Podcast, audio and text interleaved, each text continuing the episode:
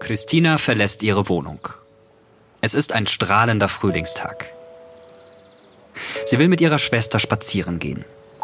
Nichts Besonderes, ihre übliche Route durch die Innenstadt von Donetsk. Was Christina in diesem Moment noch nicht ahnt, bei diesem Spaziergang wird sie zum Teil einer politischen Bewegung. Es war warm und wir saßen auf einer Parkbank. Und dann haben wir gesehen, wie viele Menschen die Artyomer-Straße entlanglaufen. Eine der Hauptstraßen von Donetsk. Auf der einen Straßenseite teure Hotels, das Donetsker Theater für Oper und Ballett. Auf der anderen Seite Schulen und Modegeschäfte. Und am Ende das Herz der Stadt, der Leninplatz. Das ist das friedliche Donetsk im Frühjahr 2014. Und während Christina spazieren geht, sieht sie eine Demonstration. Wofür die Menschen protestieren, das ist ihr sofort klar. Was haben Sie nochmal gerufen? Russland oder sowas? Überall russische Flaggen und prorussische Transparente. Dann sehe ich Nachbarn und Bekannte und die haben sofort gerufen, kommt dazu.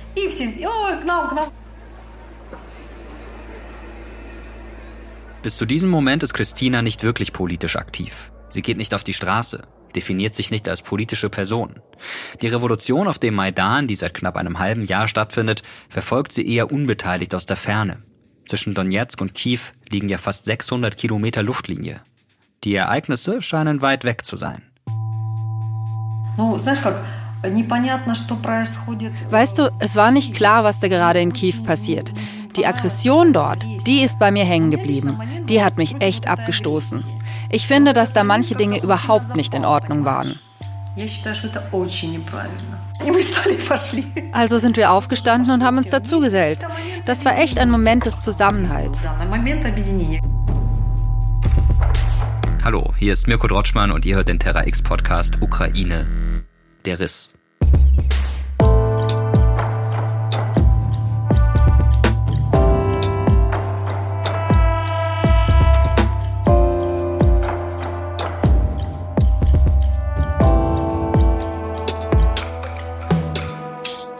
Kurz nachdem Russland die Ukraine angegriffen hat, haben wir von Terra X angefangen, an dieser Podcast-Serie zu arbeiten. Weil wir das, was gerade passiert, diesen brutalen Krieg verstehen wollen. Wir haben versucht, eine Antwort auf die Frage zu finden, wie konnte es eigentlich so weit kommen? Die Ukraine führt einen verzweifelten Abwehrkampf gegen Wladimir Putins Invasionsarmee. Beschuss von zivilen Zielen wie Krankenhäuser oder Schulen, Folter, Vergewaltigung, Deportationen. Eltern mit kleinen Kindern verbringen in U-Bahn-Schächten ihre Nächte. Er nimmt unermessliches Leid in Kauf, um seine Großmachtfantasien auszuleben. Das, was da gerade geschieht, ist ein Angriffskrieg, aber es ist auch ein Kriegsverbrechen. Und das bedeutet, die Welt danach ist nicht mehr dieselbe wie die Welt davor.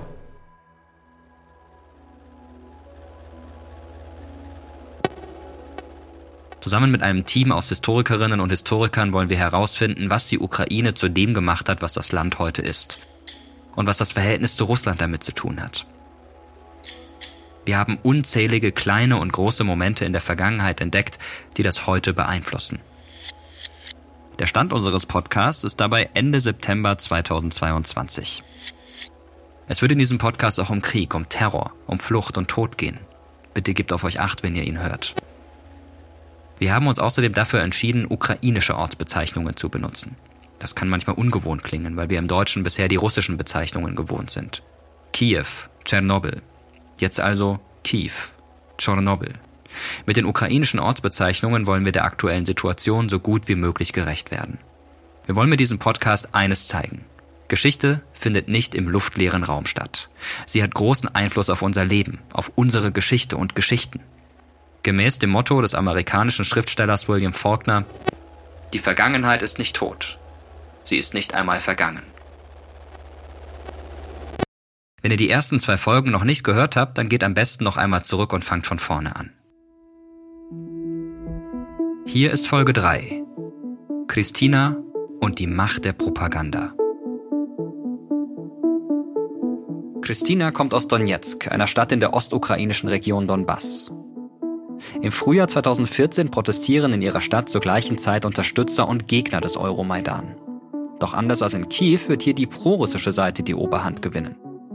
Wir begeben uns also in die Region der Ukraine, in der sich die Widersprüche und die Streitigkeiten über die Auslegung der Geschichte besonders früh gezeigt haben. Und es ist auch die Region, die schon viel früher Russlands Interventionen zu spüren bekommen hat.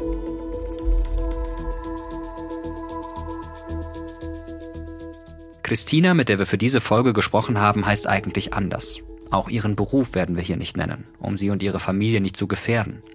Ihr echter Name und Beruf sind uns aber bekannt. In Donetsk kann es heutzutage gefährlich sein, über Politik zu sprechen.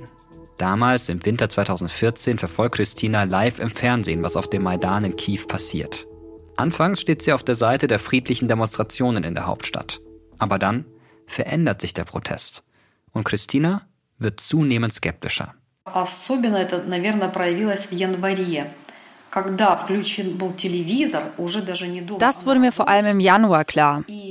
Der Fernseher lief damals nicht nur zu Hause, sondern auch auf der Arbeit. Und mein Vorgesetzter hat dann diesen Satz gesagt. Das ist Krieg. Und da ist mir eine bestimmte Gruppe Menschen aufgefallen. Das waren nicht einfach Protestierende, die unzufrieden sind. Nein, das waren so seltsam vermummte Menschen, die in Gruppen marschiert sind. Und da wurde mir mulmig.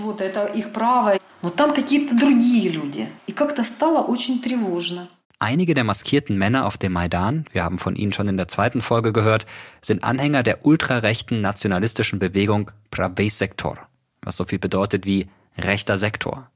Und die einprägsamen Bilder von den vermummten Männern in Tarnkleidung mit Helmen und Stöcken werden sofort von den ukrainischen und russischen Medien verbreitet und für Propaganda ausgeschlachtet. Der deutlich sichtbare ukrainische Nationalismus auf dem Maidan, obwohl so weit entfernt, der fühlt sich für einige Menschen im Donbass zunehmend wie eine Bedrohung an. Das militante Auftreten, die Forderung nach mehr Europa, das alles sieht Christina im Fernsehen. Ihr ist das zu viel. Denn die Entscheidung für Europa ist zugleich ja eine Entscheidung gegen Russland. Wo ist der Sinn in dieser Abwendung, dieser Entfremdung, dieser Aggression? Ja, ich war dagegen. Ich war für den Zusammenhalt und gegen diese totale Isolation voneinander. Es war ein Moment, verstehst du, eine Hoffnung, so eine Art Hoffnung, dass Russland uns vielleicht beschützen wird. Dass aus dem Schutz schon bald der Versuch Russlands werden wird, sich den Donbass einzuverleiben, das kann Christina zu diesem Zeitpunkt nicht einmal ahnen.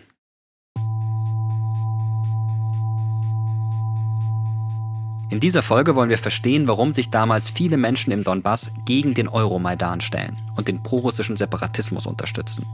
Denn hier im Donbass und auf der Krim beginnt der Krieg um die Ukraine. Schon 2014, nicht erst 2022. Viele Ukrainer aus dem Donbass fühlen sich mit Russland immer noch verbunden. Und es wird in dieser Folge auch darum gehen, inwiefern der Donbass für den russischen Präsidenten Wladimir Putin von strategischer Bedeutung ist.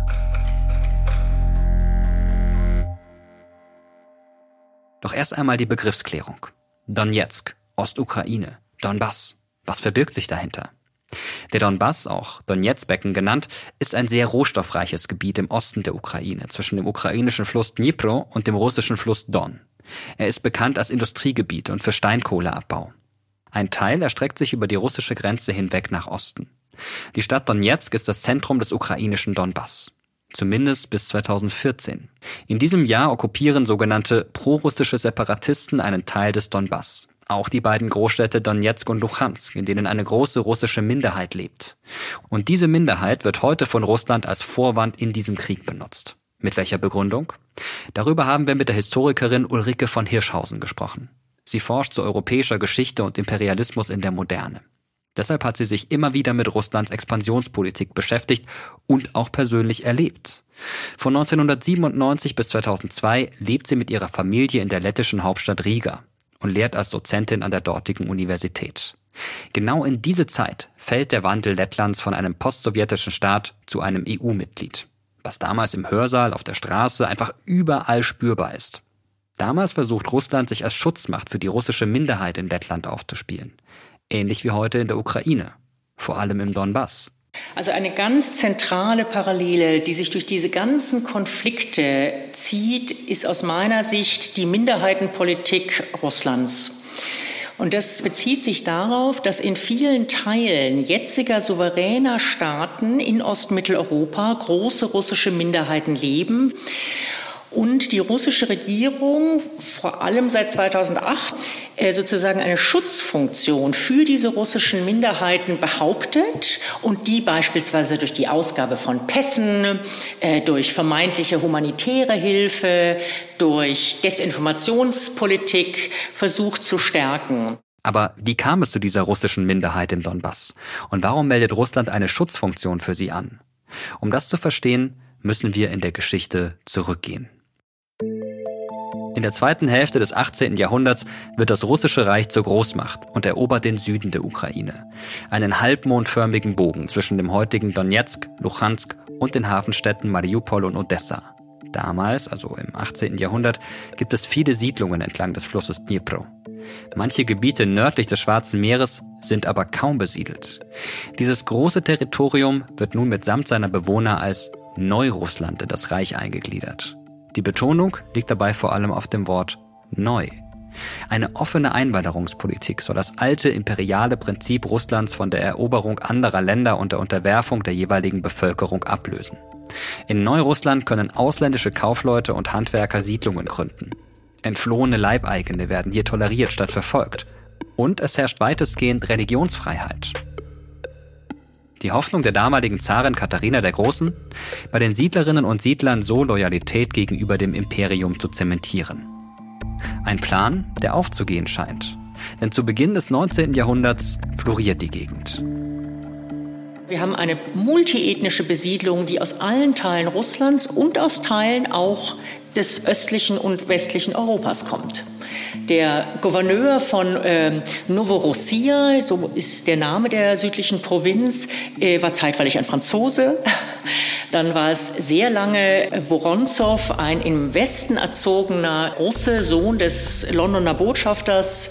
Also wir haben auch ganz viele westliche Perspektiven, wie dieses Land zu erschließen ist, sozusagen in der ersten Hälfte des 19. Jahrhunderts. In der zweiten Hälfte des 19. Jahrhunderts dann der nächste Aufschwung. In Russland setzt die Industrialisierung ein. 100 Jahre später als beispielsweise in Großbritannien. Der Grund? In Russland herrschen immer noch Feudalherrschaft und Leibeigenschaft. Das ändert sich erst 1861. Ein entscheidendes Jahr in der russischen Geschichte. Nach einer Agrarreform wird die Leibeigenschaft abgeschafft. Jetzt können die Menschen selbst bestimmen, wo sie leben möchten. Und sie ziehen dorthin, wo es Arbeit gibt. Da fängt man also nach der Aufhebung der Leibeigenschaft unter Alexander II. Äh, an, eben Mobilität zu generieren, weil die Bauern das Land nun verlassen können. Und Bauern, äh, die sich sozusagen nicht mehr von Landwirtschaft ernähren können, streben in die großen Städte oder in die Industrieregionen. Und der Donbass wird eben in den 1890ern zu einer solchen Industrieregion, äh, in der sehr viel Kohle abgebaut wird. Das sagt Professor Jan Kusper von der Uni Mainz. Ihr kennt ihn schon aus der ersten Folge unseres Podcasts. Noch einmal zur Verdeutlichung, was damals passiert. Wir befinden uns eigentlich in der Peripherie des Russischen Reiches, weit weg von der damaligen Hauptstadt St. Petersburg. Doch genau dieses Gebiet wird jetzt zu einem Zentrum der Modernisierung. Und die verläuft nicht ohne Gefälle zwischen ethnischen Gruppen. Die Arbeiter sind teilweise Ukrainer, die Unternehmer, die sozusagen diesen Bergbau organisieren, die da riesige Firmen gründen, das sind überwiegend Russen, es sind sehr viele jüdische Russen, ähm, aber es sind auch Westeuropäer, die da hinkommen auf der Suche nach Erfolg, nach Gold, nach Freiheit. also Gold im übertragenen Sinne natürlich. Das klingt ein bisschen wie der wilde Westen. Oder besser gesagt, eine romantisierte, verklärte Vorstellung davon. Unter den Geschäftsmännern, die von dieser Vision angelockt werden, ist auch der britische Ingenieur John Hughes, der sich in der Heimat einen Namen als Stahlhersteller und Waffenbauer gemacht hat. Die russische Regierung lädt ihn in den Donbass ein. Er soll dort ein Stahlwerk aufbauen. Der Brite bringt nicht nur das nötige Know-how, sondern auch moderne technische Ausrüstung und Facharbeiter mit. 1869 kauft er ein Stück Land am Fluss Kalmius und errichtet dort sein Stahlwerk. Um diese erste Fabrik herum entsteht eine Arbeitersiedlung, die erst seinen Namen trägt. Aus Ju wird Jusovka, also Jusivka. Und später wird die Stadt in Donetsk umbenannt. Nach dem Fluss Donetsk, der ganz in der Nähe vorbeifließt. Und genau hier bricht eineinhalb Jahrhunderte später der Donbasskrieg aus. Und zwar, weil der Kreml 2014 den alten Herrschaftsanspruch, die alte Idee von Novorossiya, Neurussland wieder aus der Schublade zieht. Einzelne bewaffnete Gruppen, die teilweise aus Russland kommen und vom russischen Geheimdienst gesteuert werden, besetzen im April 2014 Verwaltungsgebäude in mehreren Gebieten der Ostukraine und rufen die Volksrepublik Donetsk aus. Später kommt auch noch die Volksrepublik Luhansk dazu, eine etwas weiter nordwestlich gelegene Stadt und Region. Der Plan, diese Gebiete zu einer ganzen Föderation Novorossiya zusammenzuschließen, geht erst einmal nicht auf. Das Gespenst von Novorossiya verschwindet damit aber nicht. Im Juli 2021 spricht Wladimir Putin wieder davon. Genauer gesagt, er schreibt, ein großer Teil meiner direkten Kollegen hat diesen Aufsatz von der russischen Botschaft in Berlin zugeschickt bekommen. Also eine ganz klare Aufforderung, die Geschichtsdeutung Putins für deutsche Osteuropa-Historiker ernst zu nehmen und zur Kenntnis zu nehmen. Er argumentiert vor allem mit teilweise Fakten dieser langen staatlichen Zusammengehörigkeit und einer ebenso großen Menge an Fiktionen. Ähm, ich finde, dass man in Putins Denken, dass er in diesem Aufsatz sozusagen auf den Punkt bringt, diese Radikalisierung besonders klar sieht, die bei ihm auch als Person zwischen 2008 und 2022 eingetreten ist. Das Resultat ist eine großrussische Interpretation der Geschichte. Damit knüpft Wladimir Putin an ein bekanntes Narrativ aus der Geschichte an. Ab Mitte des 19. Jahrhunderts betrachten die russischen Geographen und Ethnographen das Reich als eine allrussische orthodoxe Nation, bestehend aus Großrussen, also Russland selbst, und Kleinrussen, sprich Ukrainer und Weißrussen, so nennen sie Belarussen. Dabei beziehen sie groß bzw. klein hier ursprünglich nicht auf die Größe des Volkes, sondern auf die Nähe zum christlich-orthodoxen Zentrum Byzanz. Erst mit der Zeit werden diese Bezeichnungen als wertend empfunden. Das russische Kaiserreich hat jedenfalls erst einmal die Richtung im Donbass vorgegeben. Die Region ist der Motor der Industrialisierung. Ein Magnet für Einwanderer, auch russische. Später, nach den beiden Weltkriegen zur Zeit der Sowjetunion, wird der Donbass als Zentrum der Kohleindustrie weiter ausgebaut. Die ukrainische Kultur wird zu dieser Zeit zurückgedrängt. Die russische Sprache dominiert. Die Verbindung zur UdSSR ist eng. Deshalb beobachten Menschen wie Christina im Osten des Landes ganz genau, was 2014 in Kiew auf dem Euromaidan geschieht. Sie haben Angst davor, abgehängt zu werden. Denn ihre Familiengeschichten sind besonders stark geprägt von der Beziehung zur Sowjetunion und Russland. Christina wächst zwar in einer Akademikerfamilie auf, kann sich aber trotzdem mit der Arbeiterklasse in ihrer Heimat identifizieren. Und damit auch mit dem lokalen Patriotismus, der im Übrigen auch politisch gefördert wird. Это действительно особая такая, ну, каста людей, шахтеры. Das ist wirklich ein eigener Menschenschlag, die Bergleute. Jeden Tag gehen sie zur Arbeit wie in den Krieg, einfach weil sie dabei sterben könnten. Die Kohleminen in Donetsk sind sehr tief, tiefer als anderswo. Bei uns hat man Anthrazit gewonnen. Das ist die teuerste Schwarzkohle. Der Donbass hat sich damit gerühmt, auch mit seinen Stahlarbeitern. Stell dir mal vor, was für ein Mensch muss man sein, um da zu arbeiten. Willensstark und fleißig. Jeder Arbeitstag eine Errungenschaft. Deswegen sind die Menschen hier besonders, wegen dieser Industrie. Und übrigens, zur Sowjetzeit haben die Bergleute sehr gut verdient. Sie waren das, was wir in unserem heutigen Wortschatz reich nennen würden. Man kannte sie. Über sie wurde in den Zeitungen geschrieben und im Fernsehen berichtet.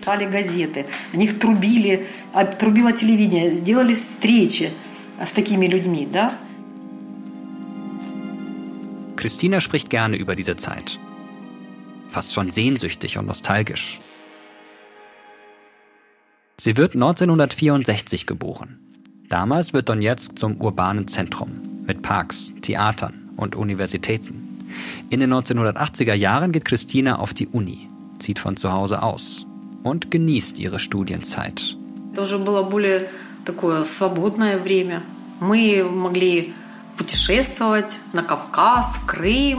Es war eine Zeit mit vielen Freiheiten. Wir konnten reisen. In den Kaukasus, auf die Krim, nach Moskau, St. Petersburg. Wir hatten Studentenausweise und damit konnten wir überall hin. Das war unglaublich spannend. Und es war die Sowjetunion, sprich alles war billig. Flugtickets, Zug. Den Zug nach Moskau konnte man für sechs Rubel nehmen und die Flugtickets gab es für 13. Wir haben oft Ausflüge in die Natur gemacht oder in Ferienlagern mit den Pionieren gearbeitet. 13 рублей. Мы часто ездили на природу, отдыхали, работали в пионерских лагерях, это тоже. Sie verpasst keine Möglichkeit, nach Moskau zu fahren, um ihre Verwandten zu besuchen. Dort fühlt sie sich am Puls der Zeit. Ich erinnere mich noch gut. Der Zug kommt um 9 Uhr morgens in Moskau an. Meine Tante hat mich vom Bahnhof abgeholt. Wir haben uns schnell Kaffee und irgendein Gebäck gekauft und sind dann schon mittags ins Theater, in die Frühvorstellung. Wir hatten immer ein volles Programm. Was wir nicht alles gesehen haben. Theater oder Konzerte im Kreml.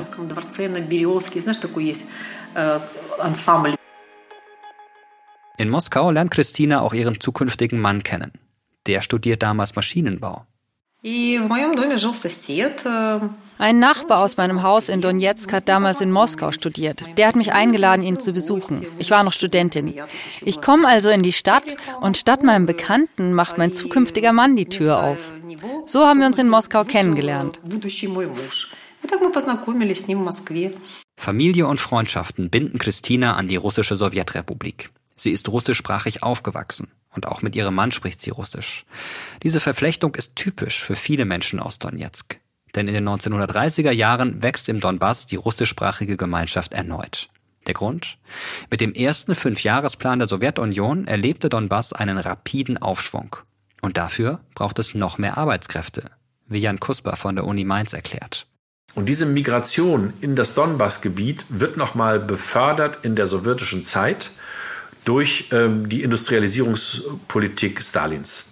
Da gibt es sozusagen diese Migration in einem größeren Umfang, äh, die dazu führt, dass die Gebiete von Donetsk im Donbass eben ethnisch äh, etwas anders zusammengesetzt sind als die Gebiete in der übrigen Ukraine. Ein Teil der Arbeiter kommt direkt aus der Region und ein weiterer großer Teil der Arbeiter wandert aus der russischen Sowjetrepublik ein. Und genau das erklärt den sehr hohen Anteil russischer und russischsprachiger Einwohner in der Region mit starken Bindungen in die Sowjetunion, familiäre Bindungen und später eben nach 1990 auch an Russland.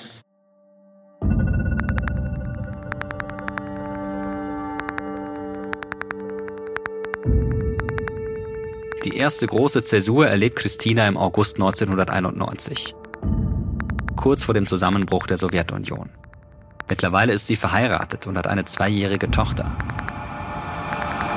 Panzer in Moskau, Staatsstreich in der Sowjetunion, Ausnahmezustand, Ende der Perestroika, Drohgebärden der neuen Herren, Gorbatschows Schicksal ungeklärt. Boris Jelzin ruft zum Widerstand auf. Szenen, die Schlimmes erwarten lassen. Am 19. August versucht eine Gruppe kommunistischer Hardliner den Reformen des damaligen Präsidenten der Sowjetunion Michail Gorbatschow ein Ende zu bereiten. Sie erklären ihn für amtsunfähig, verkünden den Ausnahmezustand und versuchen, die Macht zu übernehmen. Первое такое потрясение было das war der erste Schock für mich damals. Wir waren an dem Tag auf dem Land, haben mit Freunden Pilze gesammelt und plötzlich kommt es zu diesem Putsch. Ich hatte das Gefühl, als würde etwas Dunkles, Bedrohliches und Unklares auf uns zukommen. Daran kann ich mich noch gut erinnern. Man spürte, dass was Ernsthaftes passierte. Im Fernsehen lief die ganze Zeit nur das Ballett Schwanensee. Und dann hat man dieses Staatskomitee für den Ausnahmezustand gezeigt. Ich habe noch meinen Vater vor Augen. Er war ganz niedergeschlagen.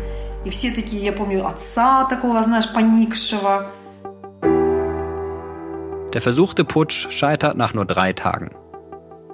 Aber er beschleunigt den Zerfall der Sowjetunion. Der sowjetische Staatschef Gorbatschow will nach Informationen der sowjetischen Nachrichtenagentur Interfax noch heute als Generalsekretär der KPDSU zurücktreten und die Auflösung der Partei erklären. Ein Präsidentensprecher wollte dies weder bestätigen noch dementieren.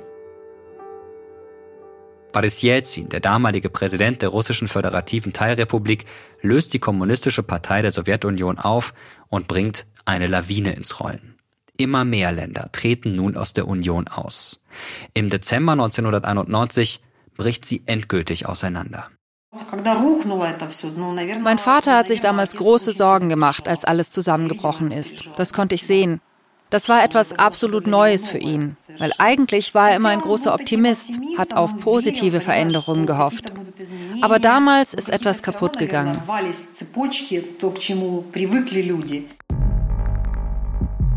Bis zu diesem Moment war das Leben von Christina klar definiert.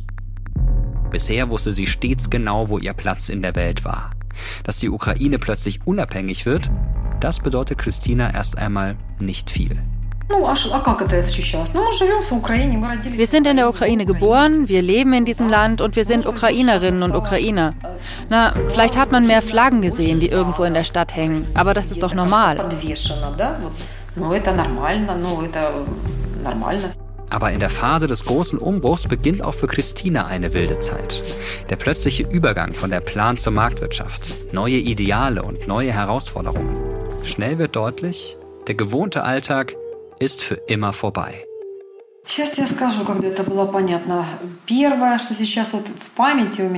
Ich kann dir sagen, wann es klar wurde. Also, woran ich sofort denken muss, eine andere Art Geld, diese Coupons. Es war erstmal nicht klar, was es damit auf sich hatte. Und alle haben über Vouchers geredet. Das Wort war in aller Munde. Vouchers. Diese Vouchers konnten wir jemandem geben oder für ein paar Kopeken verkaufen.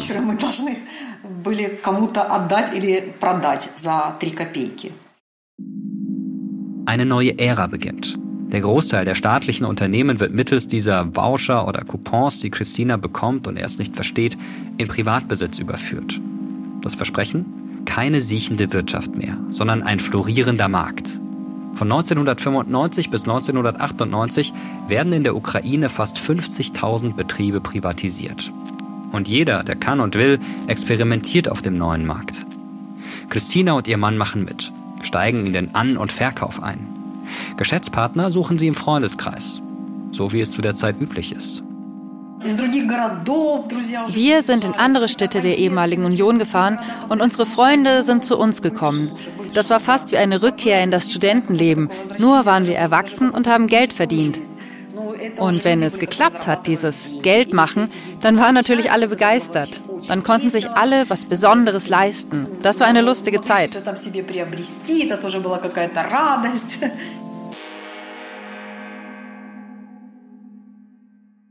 Die anfängliche Euphorie verfliegt, als Christina merkt, dass das Geschäft nicht mehr läuft. Ehemalige Ärztinnen, Lehrer, Fabrikarbeiter investieren und verlieren. Andere gewinnen. Jene, die rücksichtslos genug sind, nicht vor Korruption zurückschrecken und wissen, wie man die Behörden, die Politik für sich arbeiten lässt. Oligarchen. Mitte der 1990er Jahre steigt auch in der Ukraine eine kleine Gruppe Unternehmer zu zentralen politischen Akteuren auf. Sie sind es, die riesige Vermögen anhäufen und sich vieles unter den Nagel reißen.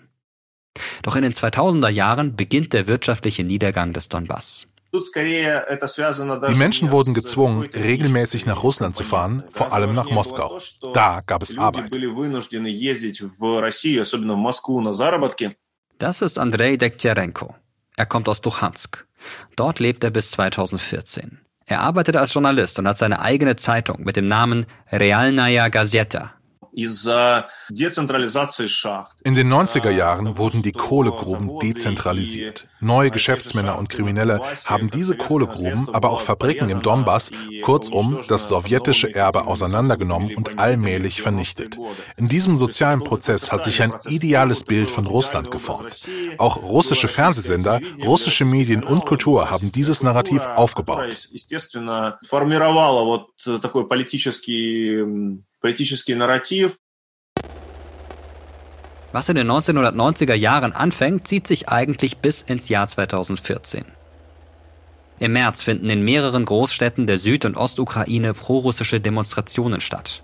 Hier hatte der durch den Euromaidan gestürzte prorussische Präsident Viktor Janukowitsch und dessen Partei der Regionen die meisten Wähler. Wenige Tage zuvor hat Russland die Krim annektiert.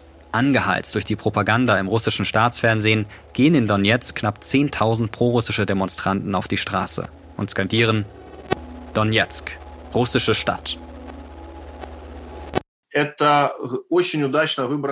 Das war ein sehr gut gewählter Moment. Die Menschen haben Janukowitsch unterstützt, aber der Maidan hat gewonnen. Janukowitsch ist geflohen und dieses Vakuum wurde sehr schnell mit diesem russischen Narrativ gefüllt. In diesen Tagen gab es allerdings auch große pro-ukrainische Demonstrationen im Donbass. Die Bevölkerung ist gespalten. Doch dann geht alles ziemlich schnell. Am 12. April 2014 nehmen bewaffnete Männer unter dem Kommando von Igor Kirkin, einem Separatistenführer, diverse Verwaltungsgebäude in der Stadt Slowjansk ein. Girkin ist ein ehemaliger Oberst des russischen Militärgeheimdienstes. Aktivisten und Freiwillige aus der Region, die sich offiziell als Rebellen bezeichnen, bilden Milizen, die von russischen und tschetschenischen Kämpfern unterstützt werden. Bis Ende des Monats bringen sie viele Städte des Donbass unter ihre Kontrolle. Auch die beiden Zentren Donetsk und Luhansk. Der Journalist Andrei Dektyarenko kann nicht länger in seiner Heimatstadt Luhansk bleiben. Er flieht nach Kiew, arbeitet für Radio Free Europe und andere Kanäle. Seine Zeitung bringen er und sein Team jetzt online heraus. Nach dem, was im Donbass geschehen ist, will Andrei vor allem investigativ arbeiten. Sein Spezialgebiet? Die Entlarvung von russischen Fake News und russischer Propaganda. Natürlich hat es mich beeinflusst, weil wir am eigenen Leib erfahren haben, wozu Propaganda führen kann, wie sie Ängste bilden und befeuern kann. Ich habe so ein klassisches Beispiel aus dem Jahr 2014. Damals haben das russische Fernsehen und andere informelle Kanäle die Information verbreitet, dass ganze Busse mit Bravoseks in den Donbass fahren, um dort Leute zu verprügeln. Pravosek. Das ist die abfällige Bezeichnung für die Anhänger der ukrainischen ultranationalistischen Gruppe Rechter Sektor. Wir erinnern uns, die vermummten Männer auf dem Maidan, die Christina so beunruhigt haben. Vielleicht auch, weil ihr Anteil an der Revolution in den russischen Medien aufgebauscht wird.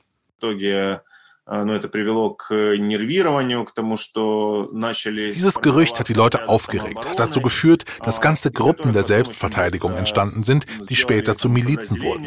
Die Menschen wollten sozusagen mit bloßen Händen die ukrainische Armee stoppen, wollten irgendwelche grünen Männchen unterstützen, die sie nicht kannten, waren sicher, dass Russland den Donbass wie schon zuvor die Krim annektieren wird.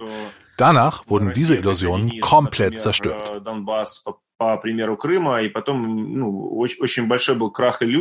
Er meint damit, der Anschluss an Russland findet nicht statt. Aber auch in der Folgezeit bleibt das Narrativ von den ukrainischen Nazis in der Propaganda der russischen Regierung mit am erfolgreichsten. Warum funktioniert ausgerechnet das so gut? Э, Weil es eine klare Grenze zwischen Freund und Feind braucht. Ich glaube, die Hauptregel der Propaganda ist es, die Menschen davon zu überzeugen, dass dein Feind tatsächlich ein Feind ist. Was ist die Überzeugungsstrategie? Welche Zielgruppe haben wir im Donbass? Religion. Hm, nicht jeder im Donbass ist religiös. Sprache. Ja, ist wichtig. Aber wir brauchen etwas, was noch tiefer geht. Wie der Sieg im großen Vaterländischen Krieg. Das kennen wir seit der Kindheit, das verbindet uns. Und deswegen soll man zeigen, dass der Gegner ein Nazi ist. Und deswegen sucht und findet man so Beispiele in der Geschichte. Denn Nazis, die gibt es leider überall überall. Вот. Ну и в истории находятся какие-то примеры, которые потом раскручиваются. Националисты есть везде, к сожалению, нацисты есть везде. Genau dieser Zusammenhang, der Sieg im Zweiten Weltkrieg und die geteilte Erinnerung daran, der treibt Jochen Hellbeck um. Ihn haben wir schon in Folge 2 kennengelernt. Der Historiker, der in Ostberlin aufgewachsen ist, aber in Westberlin zur Schule ging und jetzt in New Jersey lehrt. Er sieht den Konflikt zwischen den verschiedenen Gruppierungen im Land kommen, lange bevor 2013 die Proteste auf dem Maidan losgehen. Besonders deutlich wird dieser Konflikt für ihn am 9. Mai. Das ist der Tag des Sieges über die Nationalsozialisten. In Russland und anderen ehemaligen Sowjetstaaten ein wichtiger Feiertag, der mit großen Paraden gefeiert wird. So war es lange Zeit auch in der Ukraine. Es ist der Tag, an dem Menschen aus der ehemaligen Sowjetunion der riesigen Zahl von Opfern gedenken. Also man geht von 26 Millionen aus, die durch den deutschen Überfall auf die UdSSR ums Leben kamen. Äh, das ist ein wichtiger Tag nicht nur für Russen, Ukrainer, Juden oder Kasachen aus der vormaligen Sowjetunion, sondern auch für uns Deutsche und Europäer, die in erster Linie aufgrund des sowjetischen Kriegseinsatzes vom Nationalsozialismus befreit wurden. Aber die Annexion der Krim wirft 2014 einen dunklen Schatten auf die Siegesfeiern am 9. Mai. In der Ukraine erwartet man, dass Moskau die Feierlichkeiten nutzen wird, um der eigenen Propaganda noch mehr Wucht zu verleihen. Deshalb, und auch wenn man sich mit der Revolution auf dem Euromaidan gerade für eine Annäherung an Europa entschlossen hatte, kam die Frage auf, ob man nicht lieber am 8. Mai feiern sollte, dem Tag, an dem der Rest von Europa dem Ende des Zweiten Weltkriegs gedenkt. In Russland herrscht eine riesige Begeisterung äh, über die, die Krim ist unser, Krim nasch war diese, dieser Slogan, der überall skandiert wurde. Und insofern kann man sehr gut nachvollziehen, dass die Regierung damals Angst davor hatte, vor diesem 9. Mai und beschloss, ihn zu entschärfen, indem sie daneben den 8. Mai als, als weiteren Anschlussfeiertag einbaut. Und das Argument, das genannt wurde, war, wir müssen die Ukraine europäisieren, ganz Europa äh, gedenkt dem Kriegsende am 8. Mai. Deswegen sollten wir das auch so tun. Nach allem, was ihr bis jetzt bereits aus und über die Ukraine gehört habt, könnt ihr euch vielleicht schon denken, dass auch in dieser Frage ein Riss durch das Land geht. Jochen Hellbeck will ihn dokumentieren. Deshalb reist er schon im Frühjahr 2014 in die Ukraine. Der Moment ist für ihn persönlich perfekt. 2014 ist sein Sabbatjahr und er will es für ein einzigartiges Projekt nutzen die Oral History Files. Jochen Hellbeck will zusammen mit seinen Kolleginnen und Kollegen sowohl am 8. als auch am 9. Mai Menschen interviewen, die an den Veranstaltungen an verschiedenen Orten des Landes teilnehmen. In Lviv sahen wir eigentlich fast eine ausschließliche Hinwendung zum 8. Mai. Da wurde der 9. Mai gar nicht mehr begangen. Da fanden alle ähm, Gedenkveranstaltungen am 8. Mai statt. In Kiew war es eine gewisse Mischform, ähnlich auch in Kharkiv. Mancherorts sollten die Feiern wegen des zuvor erfolgten russischen Überfalls auf die Krim ganz abgesagt werden, was die Menschen gegen die Obrigkeit aufbringt. So auch Christina. Na, der 9. Mai, das war natürlich übertrieben. Das ist extrem, dass sie die Menschen nicht zu den Monumenten durchgelassen haben, dass die Versammlungen aufgelöst wurden. Das ist doch Erinnerung an unsere Geschichte, die wir nicht vergessen dürfen. Die Menschen sind für ihr Land in den Krieg gezogen. Sie sind gestorben und ihnen wurden diese Monumente gesetzt. Wenn die Veteranen, die noch übrig sind, wortlos über unseren Platz in Donetsk gehen, Glaub mir, es ist viel wert, diese Menschen zu sehen. Sie waren gegen den Faschismus vereint, gegen den echten Faschismus, verstehst du? Jochen Hellbeck und seine Kolleginnen und Kollegen wird schnell klar, in der Diskussion um diesen Feiertag wird der Konflikt überdeutlich. Tradition, Überzeugung, Stolz, Angst und Propaganda. Alles spielt damit hinein, wie wir im folgenden Interview hören können. 9 Mai.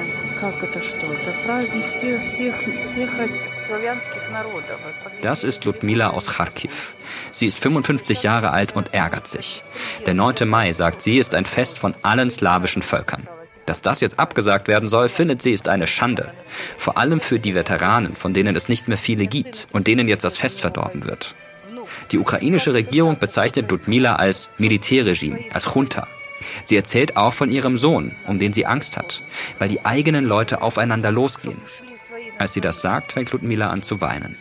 Sie feiert jedes Jahr am 9. Mai und will das weiterhin so machen.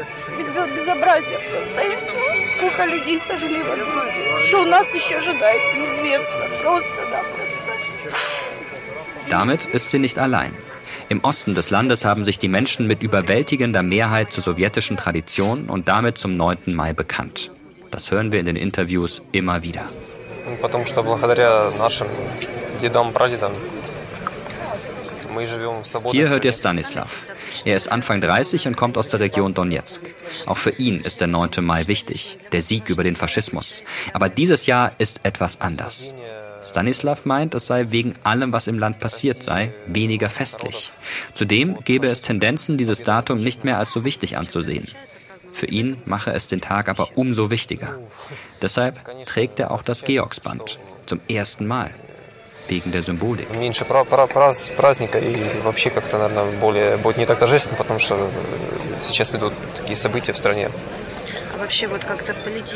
Das Georgsband ist ein schwarz-orangefarben gestreiftes Bändchen. Früher war es mal eine militärische Auszeichnung. Wladimir Putin hat es zum wichtigen Symbol gemacht, im Gedenken an den Sieg über Nazi-Deutschland. In Donetsk ist es am 9. Mai 2014 überall zu sehen. Die prorussischen Separatisten signalisieren damit ihre Loyalität zu Putin und zeigen Jochen Helbeck und seinen Kolleginnen und Kollegen in vielen Interviews deutlich, wie groß diese Loyalität im Donbass ist.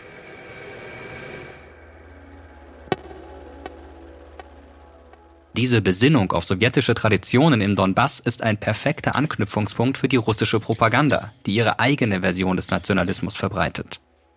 Das Konzept der Ruski Mir, der russischen Welt. Diese Ideologie betont die Bindungskraft der russischen Sprache und Literatur, der russischen Orthodoxie und einer gemeinsamen ostslawischen Identität. Eine wichtige Rolle spielt dabei eben auch der sowjetische Sieg über die Nationalsozialisten im Zweiten Weltkrieg.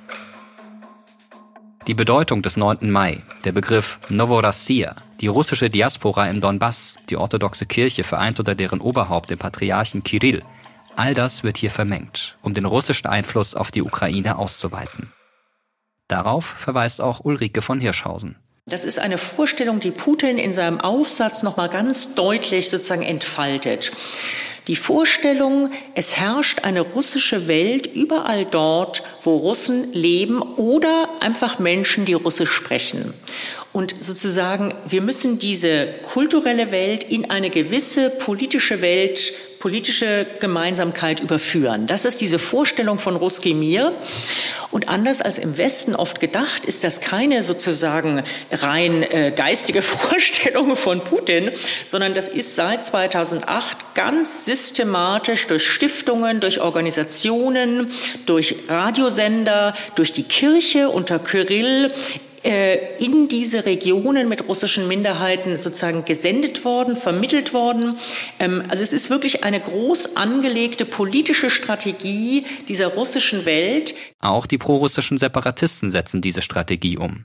Die selbsternannte Volksrepublik Donetsk schreibt eine eigene Verfassung und erwähnt die russische Welt schon in der Präambel gleich viermal. Wie dieses schwammige Konzept genau auszulegen ist, das verändert sich im Laufe der Zeit jedoch permanent.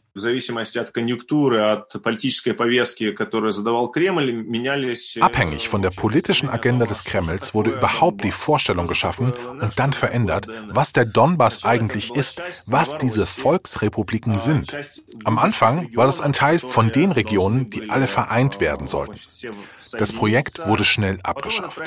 Danach musste man den Menschen erklären, warum sie in diesen komischen Konstrukten, diesen Scherben der Luhansker und Donetsker Regionen leben. Das hier ist alles russisches Territorium. Auf die Mauern wurde gesprüht, Luhansk, russische Stadt. Das Ganze ist dann wieder verschwunden. Es wurde plötzlich über das gemeinsame Volk vom Donbass gesprochen, dann über die Menschen der beiden Volksrepubliken. Es war dieses konstante Spiel mit der Identität.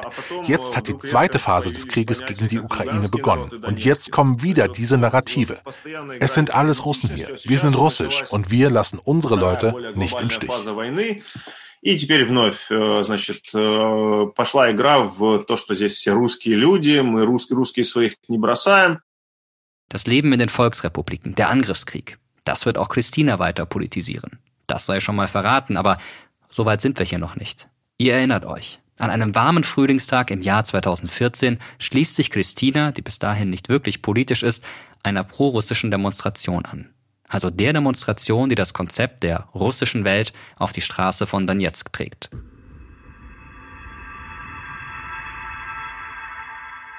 Mitte April startet die ukrainische Regierung dann einen Gegenangriff auf die sogenannten Separatisten. Am 26. Mai erobert die ukrainische Armee den Flughafen von Donetsk zurück. Einzelne Bezirke der Stadt werden zum ersten Mal beschossen. Für Christina eine traumatisierende Erfahrung. Ich habe die Welt nicht mehr verstanden. In meinem Kopf war es ganz wirr. Warum muss man fliehen? Warum wird geschossen? Wer schießt? Mit welchem Ziel? Wie kann ich auf einmal eine Zielscheibe sein? Warum wird auf die Zivilbevölkerung geschossen?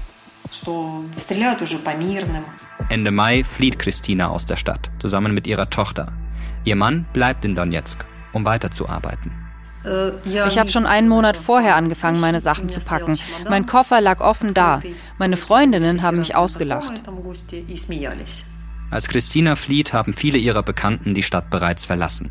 Sie geht erst einmal zu ihrer Tante auf die Halbinsel Krim. Wir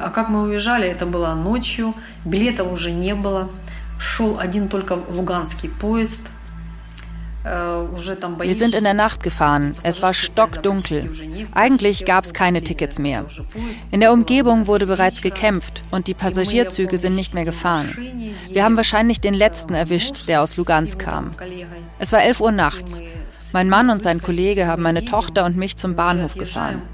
Donetsk war zu dem Zeitpunkt komplett leer. Alle Fenster dunkel. Alle Menschen waren schon fort. Der Bahnhof war wie ausgestorben. Am Gleis haben nur ein paar Passagiere auf denselben Zug gewartet. Und dann, der Zug kommt, wir umarmen uns schnell, denn er macht nur kurz Halt.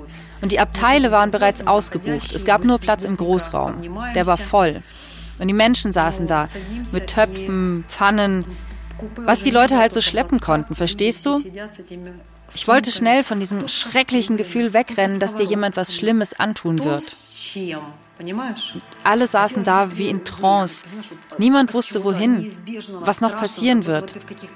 Alles ist unklar. Es ist dunkel und alle haben Angst.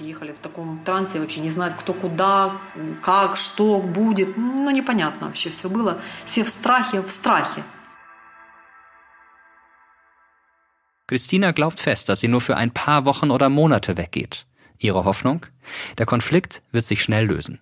Die Stadt bleibt unversehrt. Aber bis zu ihrer Rückkehr wird ein Jahr vergehen. Über die Lage in Donetsk erfährt sie von ihrem Mann und ihrer Schwester. Entfernte Verwandte laden Christina und ihre Tochter zu sich nach Kiew ein. Christina überlegt nicht lange. Sie braucht einen sicheren Ort. Ich hatte einfach Angst. Ich dachte, vielleicht wirst du es bis morgen nicht mehr schaffen. Gleich am ersten Tag in Kiew wird ihr klar, wie tief die Gräben zwischen den Separatistengebieten und dem Rest des Landes klaffen. Die Verwandten von Christina begrüßen sie mit einem Lächeln und dem Satz Wir sind keine Bandera-Anhänger. Ich habe nicht mal daran gedacht, dass sie Anhänger von Bandera sein könnten. Ich dachte nur, um Gottes Willen, was wird das jetzt? Plötzlich diese Barriere. Sie haben uns wahrscheinlich auch angeschaut, als wären wir von einem anderen Stern. Sie wussten auch nicht, was ich über sie denke. Aber dann stellte sich heraus, alle sind normal drauf. Wir haben eine Flasche Sekt aufgemacht und sie dann gleich um Mitternacht zusammen getrunken. Das Eis ist gebrochen. Aber mit dem Vorgehen der Regierung hadert Christina weiter. In Kiew wird ihr schnell klar, Sie wünscht sich mehr Unterstützung für den Donbass. Sie ist enttäuscht von der offiziellen Diktion. Auf der Regierungsebene hat sich diese Gereiztheit gegenüber dem Donbass gezeigt. Das hat man noch im Fernsehen gehört. Ich war damals schon in Kiew. Und dann kommt diese Aussage, dass die Kinder im Keller sitzen werden. Christina bezieht sich auf die Rede des damaligen Präsidenten Petro Poroschenko in Odessa. 2014 hat er die Entwicklung der Ostukraine so kommentiert. Unsere Kinder werden in Schulen gehen, dort werden die Kinder im Keller sitzen. Dort, also im Donbass. Ein Satz, der wie eine Drohung klingt, aber nur, weil er von der russischen Propaganda aus dem Kontext gerissen wurde. Wenn man die Rede im Ganzen anschaut, ist klar, Poroschenko wollte nicht drohen, sondern nur die Situation im Donbass beschreiben. Der Satz wurde aber vor allem im Netz mehrfach geteilt und auch Christina hat ihn aufgeschnappt. Wie kann der Vertreter der Bevölkerung sowas sagen? Die Kinder werden im Keller sitzen. Er soll doch das Land vereinen. Und das sagt er über die Ukrainer, die dort leben. Das war hart, sowas zu hören.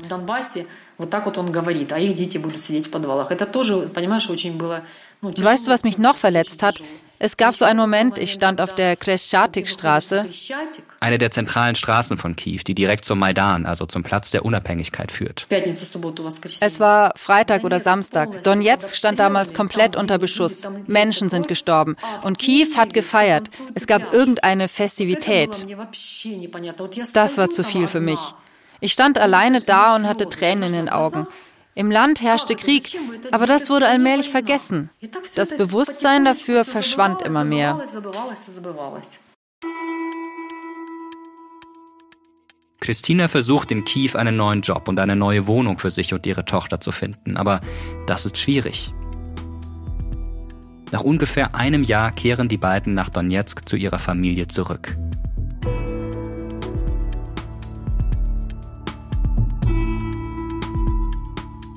Die Kampfhandlungen im Donbass nehmen 2015 etwas ab.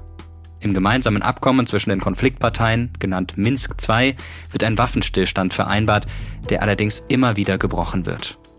Ukrainische Streitkräfte und Freiwilligenbataillone kämpfen weiterhin entlang der Frontlinie gegen separatistische Milizen und russische Soldaten.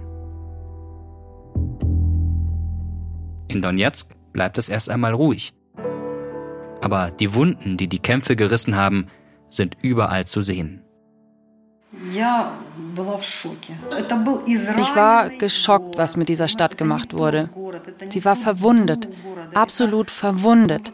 Einfach eine andere Stadt, andere Atmosphäre. Scheiße, ich muss weinen. Für nichts und wieder nichts gelitten.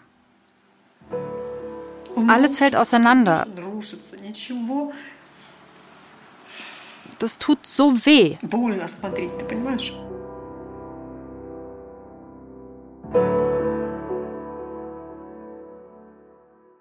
Das Leben in den selbsternannten Volksrepubliken verändert Christina.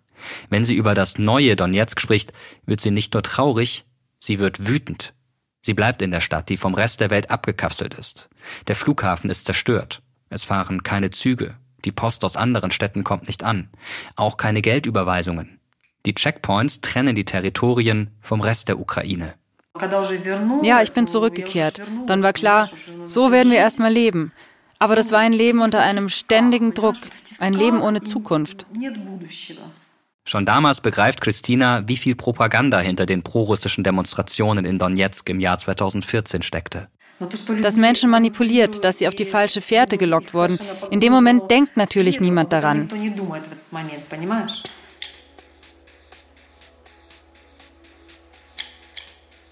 Und dann, dann kommt der 24. Februar 2022.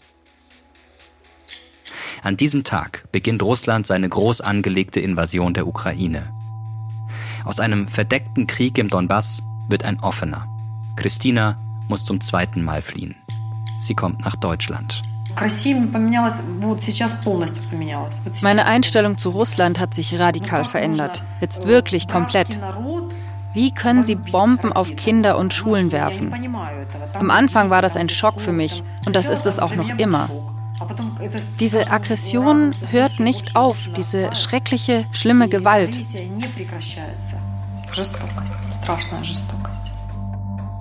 Versteht Christina die Menschen im Donbass, die immer noch Russland unterstützen? Nein, ich verstehe sie nicht. Zuverlässige Umfragen, wie viele Menschen in den abtrünnigen Gebieten Moskau unterstützen und wie viele die Regierung in Kiew, die gibt es nicht. Wie schon 2014 bleibt ein Teil der Bevölkerung prorussisch eingestellt. Aus mehreren Gründen, so die Historikerin Ulrike von Hirschhausen. Ich glaube schon, dass einmal das Alter der Bevölkerung eine große Rolle spielt, warum diese ähm, Politik sozusagen äh, des Ruski Mir dort durchaus auch Anhänger hat. 30 Prozent der Bevölkerung des Donbass sind im Pensionsalter.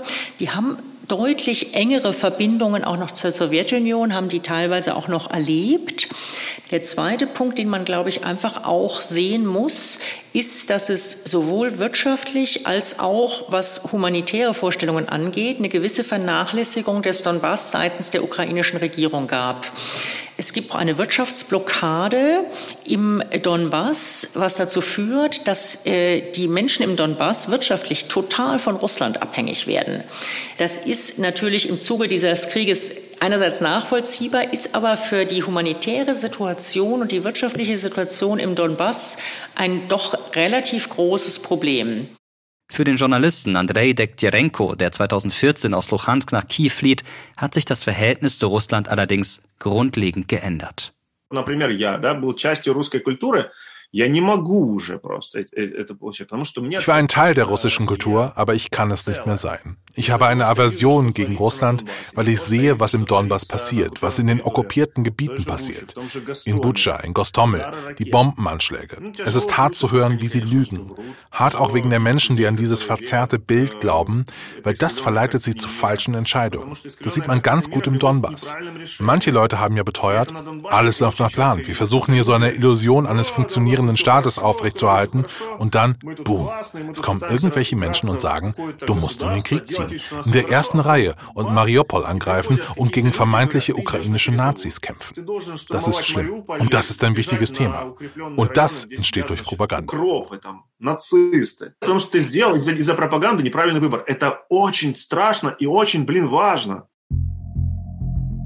Da ist es wieder. Das putinsche Diktum vom Kampf gegen die Nazis in der Ukraine das so gut funktioniert, weil er es mit der Erinnerung an den Sieg der Sowjetunion über Hitler-Deutschland verbindet. Gerade das macht es im jetzigen Konflikt so gefährlich. Auch für den Westen, glaubt Jochen Hellbeck, dessen ganzes Forscherleben vom Dialog zwischen Ost und West geprägt ist. Für mich ist der Kerngedanke meiner gegenwärtigen Forschung der, dass Öffentlichkeiten in Deutschland und in Westeuropa noch viel zu unzureichend verstehen und auch in ihre eigene Erinnerung einbetten den sowjetischen Beitrag zur Überwindung des Nationalsozialismus. Und Putin darf aus meiner Sicht nicht das Feld hier überlassen werden. Er hat sich da eine Ressource angeeignet und missbraucht, die ganz wesentlich unsere eigene Ressource ist, und zwar die geschichtliche Erinnerung. Und ich glaube, über diese Ressource müssen wir streiten. Die Gefahr, die ich sehe, ist, dass jetzt in dem Maße, in dem Putin das propagandistisch aufgebauscht hat und natürlich auch völlig entstellt hat, dass im Umkehrschluss äh, Deutsche und Westeuropäer jetzt einfach diese ganze Geschichte sozusagen Putin überlassen und sagen, ja, ähm, äh, wir wenden uns jetzt ab von nicht nur von den Russen, sondern auch von dieser Geschichte, die sie erzählen. Das ist alles erfunden und es stimmt nicht. Und dass wir uns dann im, im gleichen Atemzug von einer enorm problematischen Geschichte entfernen, die unsere eigene Geschichte ist und die wir selber noch äh, aufarbeiten müssen.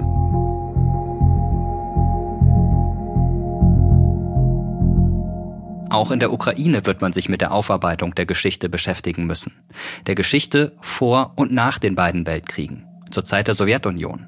Aber auch mit der Geschichte des jungen ukrainischen Staates, der seine Unabhängigkeit behauptet, jetzt in einem Krieg, den Russland seit Februar 2022 gegen das ganze Land führt, der auf der Krim und im Donbass aber schon seit 2014 tobt, weil gerade diese Region für Putin von großem Wert ist. Dazu noch einmal Ulrike von Hirschhausen.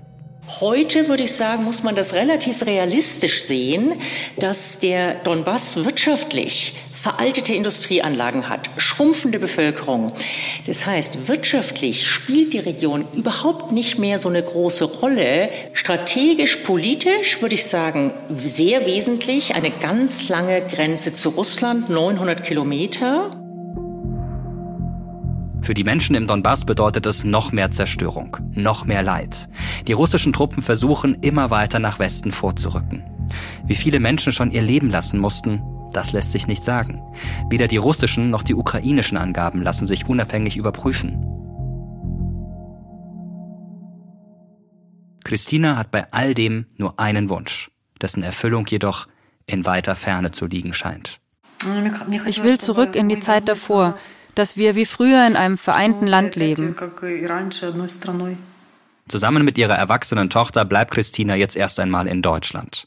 Ob die beiden Donetsk jemals wiedersehen werden, das weiß Christina nicht. Nach den Scheinreferenten, die Russland im September 2022 in den besetzten Gebieten des Donbass geführt hat, bleibt eine Rückkehr in ihre Heimatstadt Donetsk für sie erst einmal unwahrscheinlich.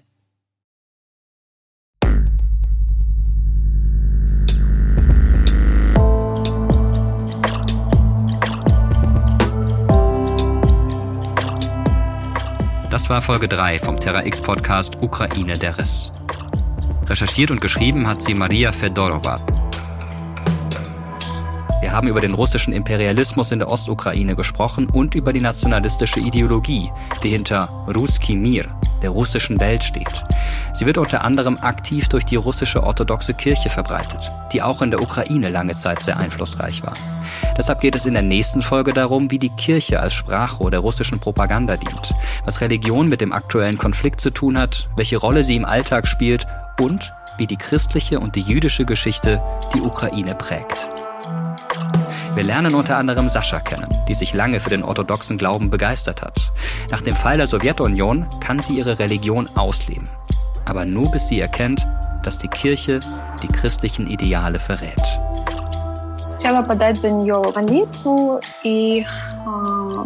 Хотела подать за нее молитву, и ich wollte da um ein Gebet für meine Großmutter bitten. Als ich den Zettel ausfüllen wollte, wurde ich gefragt, sie ist doch in einer Kirche des Moskauer Patriarchats getauft worden. Und ich so, nein, in der armenischen apostolischen Kirche. Darauf wurde mir gesagt, dann können wir ihren Zettel nicht annehmen. Ich habe nur gedacht, Religion bedeutet doch Nächstenliebe. Wo ist der Unterschied? Wie kann es sein? Die Armenier wurden außerdem, wenn ich mich nicht täusche, bereits 301 christianisiert, also 600 Jahre früher als die Rus. Das ist eine der ältesten christlichen Kulturen. Es ist lustig und traurig zugleich. Da habe ich zum ersten Mal realisiert, es läuft hier etwas schief.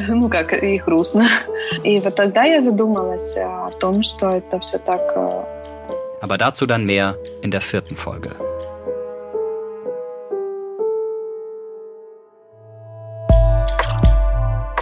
Wir bedanken uns bei allen Menschen, die uns für diesen Podcast ihre persönliche und oft bewegende Geschichte erzählt haben. Allen voran Daria, Anna, Christina, Sascha, Alexei und Alisa.